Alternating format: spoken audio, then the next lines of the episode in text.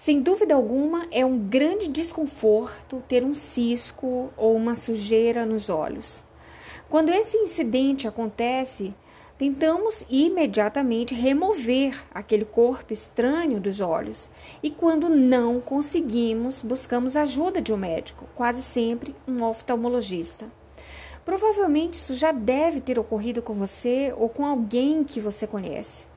Eu confesso que eu também já fui acometida por esse mal algumas vezes.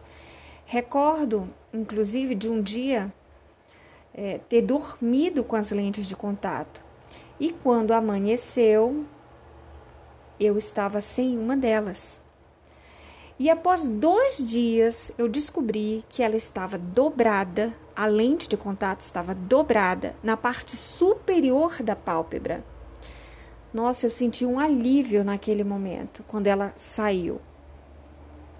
Esses objetos estranhos para os nossos olhos podem causar escoriações, arranhões, vermelhidão na córnea, dentre tantas outras complicações. Isso porque os nossos olhos são os nossos olhos são muito, muito sensíveis. Por isso, o globo ocular ele está acondicionado dentro de uma cavidade óssea e muito protegido. Protegido pelas pálpebras, protegido pelos cílios, protegido pelas sobrancelhas, protegido pelas glândulas lacrimais e etc. Portanto, esse órgão importantíssimo está cercado de barreiras protetoras se exposto estivesse, certamente ele seria um alvo fácil de muitos ataques e, por decorrência lógica, nós teríamos problemas bem sérios. Dito isso, podemos entender perfeitamente o significado desse belo trecho bíblico. Ouça: Protege-me como a menina dos teus olhos. Em outra versão, diz assim: Protege-me como a pupila dos teus olhos. Protege-me como a pupila dos teus olhos. Essa referência está no livro de Salmos, capítulo 17, versículo 8. Davi, rei de Israel, foi o autor dessa fala. Na realidade, dessa oração a Deus. Sendo ele um monarca, ele vivia em guerras e, claro, tinha inimigos, inimigos dentro e fora da sua casa, ou seja, inimigos dentro e fora do seu reino. Basta lembrarmos que o seu próprio filho, Absalão, desejava matá-lo e tomar-lhe o trono. Em outras palavras, ele queria reinar no lugar do pai. Essa história você pode conferir no livro de 2 Samuel, capítulo 15. Vida de monarca pode até, até ser relativamente fácil nos dias de hoje, pode até nos remeter à ideia de glamour, mas não naquela época. Agora, pausa para reflexão. Por que Davi orou a Deus pedindo que o Senhor o protegesse, tal como se ele mesmo fosse a pupila dos olhos do próprio Deus? Só abrindo aqui um parêntese. Deixa eu explicar é, o que significa pupila, o que é pupila, né? Pode ser que alguém que esteja me ouvindo, que está me ouvindo, não saiba. Então vamos lá. Pupila é a área negra no meio da íris. A íris é a parte colorida do olho humano. Então, olhos verdes, azuis, castanho claro, castanho escuro, preto, é a íris, se chama íris.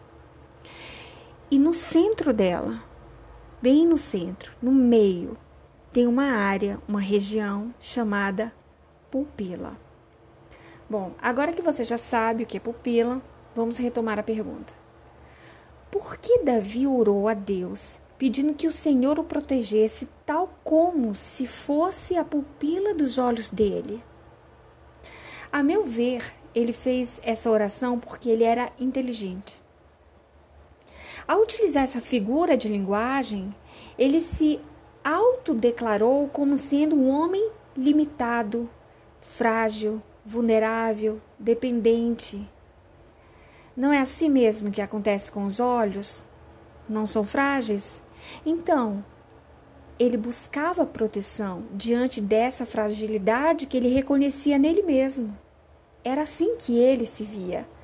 Um homem que confiava na proteção do Senhor e não na força do seu próprio braço.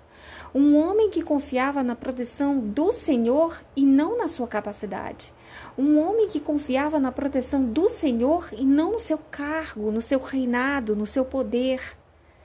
Sendo Davi a parte hipossuficiente, ou seja, que não era, que não era autossuficiente, ele cria, ele acreditava que Deus o protegia, o auxiliava, o dirigia. Deus era a sua barreira protetora contra os possíveis ataques nocivos.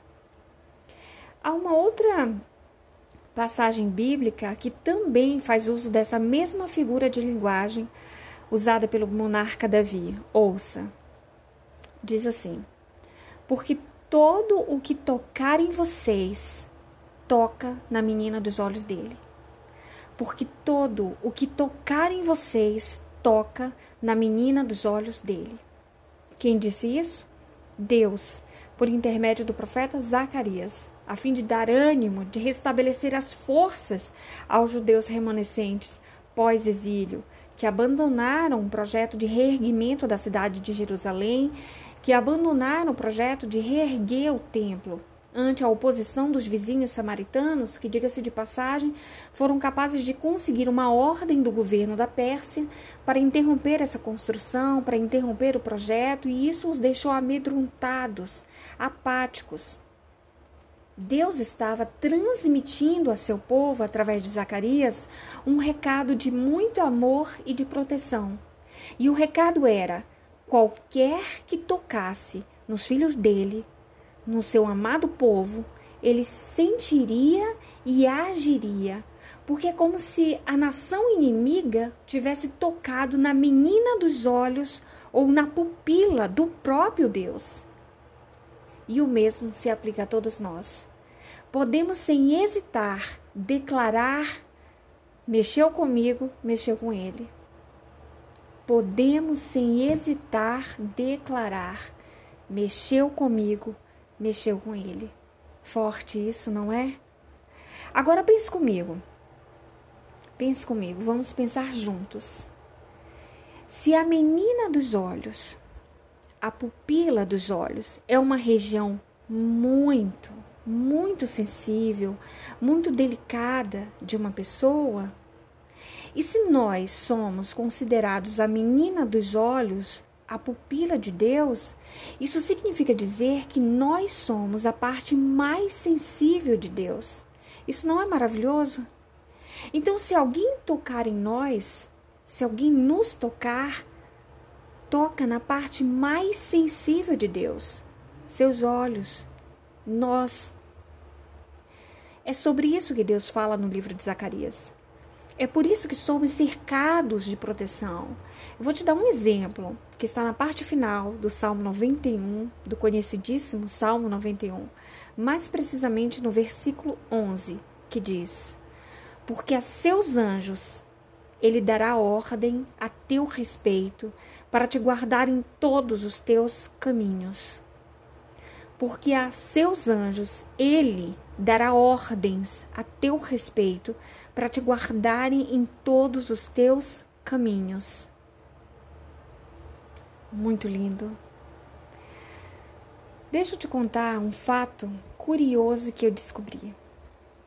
A palavra pupila, ela tem origem no latim e ela significa menininha, porque nela o, o observador ele enxerga a sua própria imagem refletida nos olhos de quem se olha. Faça o teste. Chegue bem próximo, chegue bem próximo de alguém e olhe bem dentro dos olhos dessa pessoa. E você verá o seu reflexo dentro dos olhos dessa pessoa. Sabe qual conclusão? Sabe qual conclusão eu tiro disso? Veremos no, o nosso reflexo dentro dos olhos de Deus quanto mais perto mais perto estivermos dele.